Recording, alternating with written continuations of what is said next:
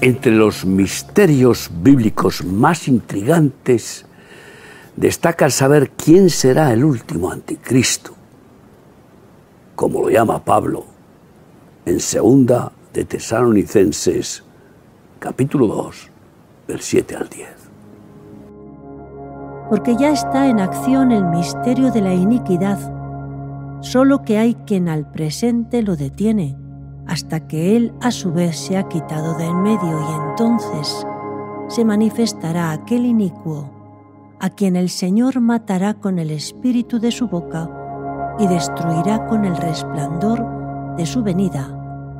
Inicuo cuyo advenimiento es por obra de Satanás con gran poder y señales y prodigios mentirosos, y con todo engaño de iniquidad para los que se pierden por cuanto no recibieron el amor de la verdad para ser salvos.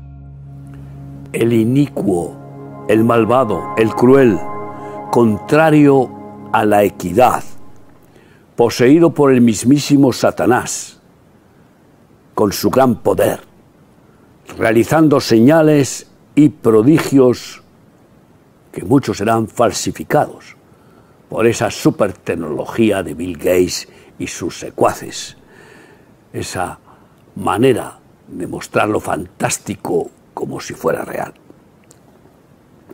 Es el Espíritu Santo quien lo detiene hasta que se aparte y le deje paso en ese avance de los cumplimientos proféticos y para anunciar el final de la gracia divina. Es en las profecías donde más se relatan las diferentes características del anticristo, especialmente en Daniel, el profeta Daniel, y en el capítulo 11, versículo 21.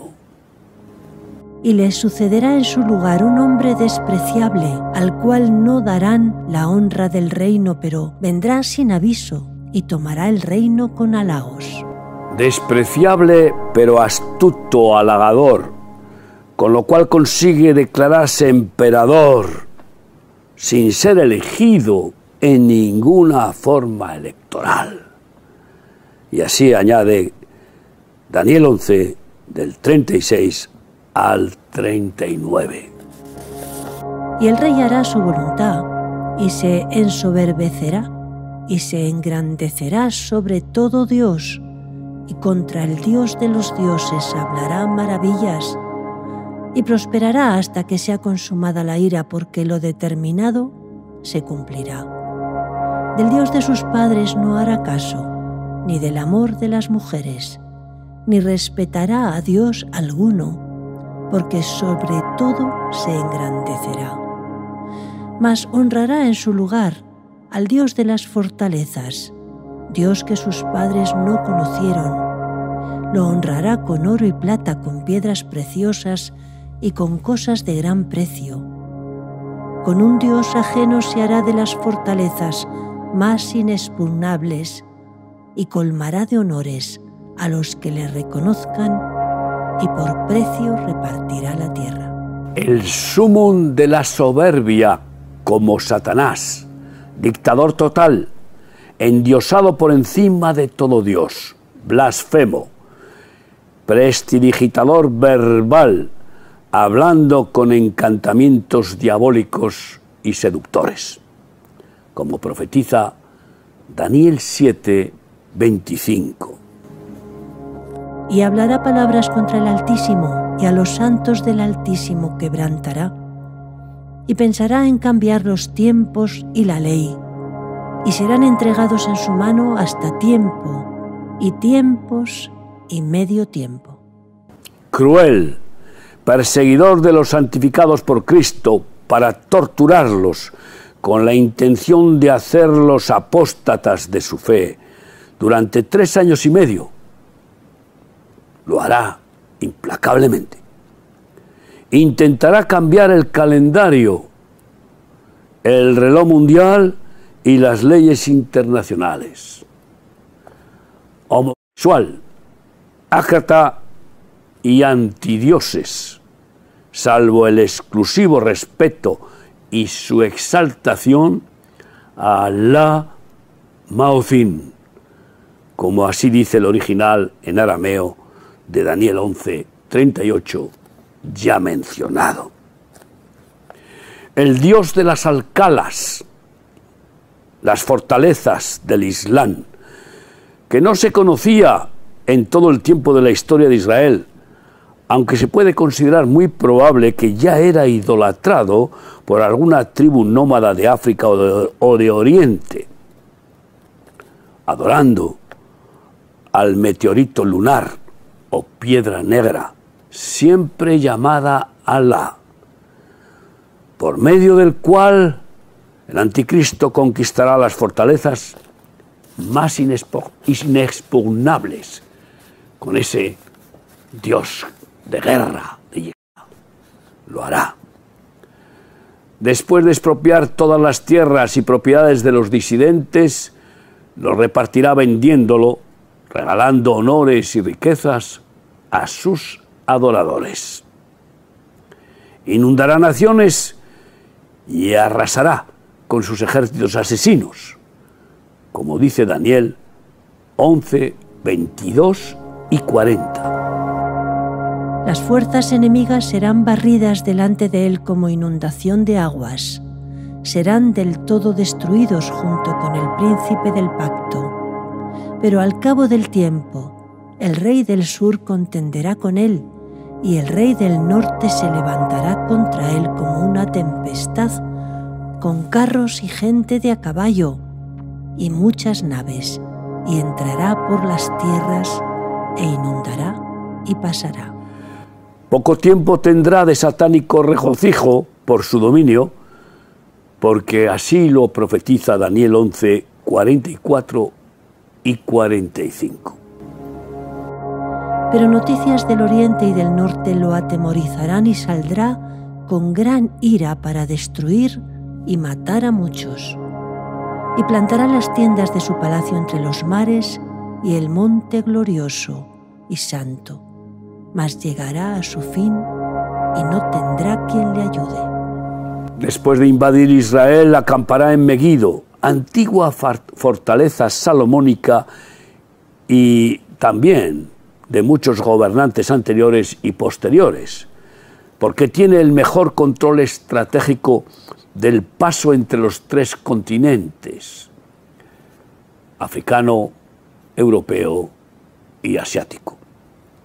Y está justo en el centro del triángulo formado por el Mediterráneo, el mar de Galilea y el mar muerto, dominando desde ahí el inmenso valle de Jezreel o llanura de Estrelón, donde se librará la batalla de Armagedón, ya profetizada.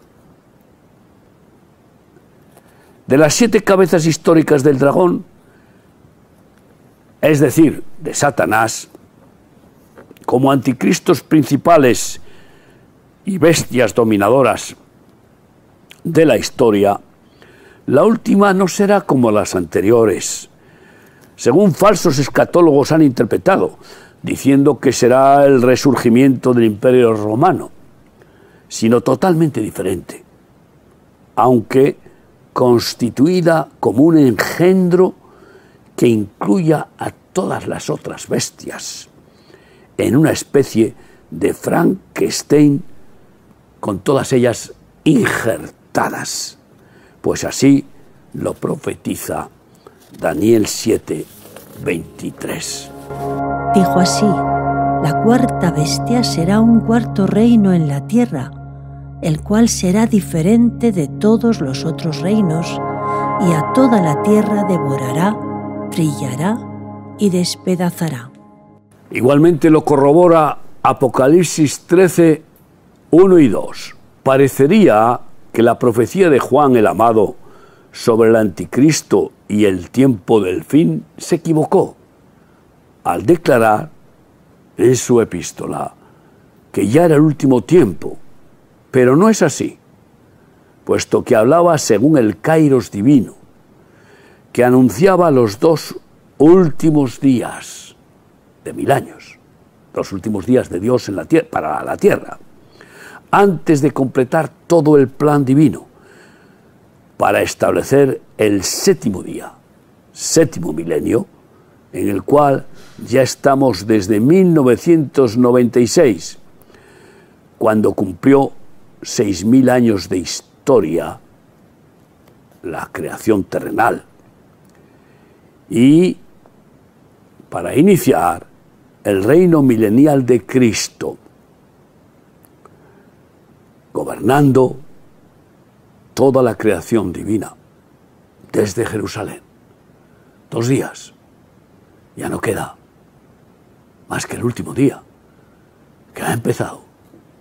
Y que en este último día, como en la creación, Dios termina su obra y luego viene el descanso, el Shabbat milenial.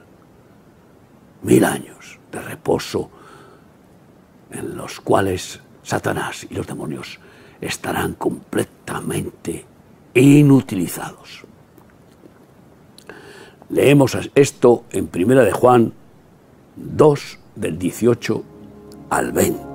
Hijitos, ya es el último tiempo y según vosotros oísteis que el anticristo viene, así ahora han surgido muchos anticristos. Por esto conocemos que es el último tiempo. Salieron de nosotros, pero no eran de nosotros, porque si hubiesen sido de nosotros, habrían permanecido con nosotros, pero salieron para que se manifestase que no todos son de nosotros. Pero vosotros tenéis la unción del Santo y conocéis todas las cosas. Tenemos la unción del Santo porque entonces Él nos revela todas las cosas que necesitamos saber. Nos recuerda los tesoros viejos de las revelaciones antiguas que nunca pasarán, porque las verdades de Cristo son eternas y nos da también revelación de tesoros nuevos. Y así conoceremos los acontecimientos que Dios ha preparado. Y por eso decimos como expulsión. Dijo, leo el periódico para ver cómo Dios gobierna el mundo. Nosotros escuchamos las noticias para ver cómo se cumplen las profecías y cómo Dios decide cada día lo que Él quiere hacer o permite hacer. Y qué hermoso poder vivir con esa confianza. Pero los millones de falsos cristianos son anticristos porque se asimilan a la gran ramera babilónica y rechazan las verdades eternas de Cristo. Haciéndose así, los prosélitos mundanos e instrumentos perversos que serán fanatizados por el maligno y usados para perseguir a los verdaderos discípulos del Señor quienes se mantendrán fieles en su fe, siempre amparados en la sobreabundante gracia divina del tiempo final, donde el amparo del Omnipotente y la protección, la seguridad de la roca eterna será notoria e infalible en aquellos que estén bien afianzados en hacer su voluntad, en seguir confiando en Él y en obedecerle.